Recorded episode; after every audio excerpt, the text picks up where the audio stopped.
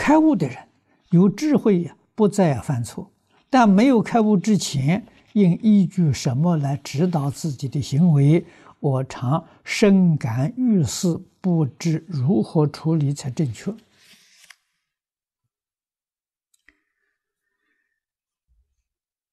佛祖早就替我们预备好了，这就是儒释道的三个根啊！这就是我们没有开悟之前起心动念、言语造作的标准。你能都把它做到呢？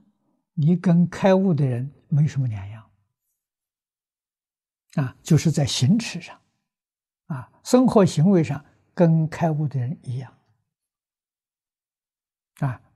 你没开悟，因为你烦恼习气没断啊，烦恼习气没断呢，烦恼不起现行，这就很好啊。啊，这个是迷悟差别在此地。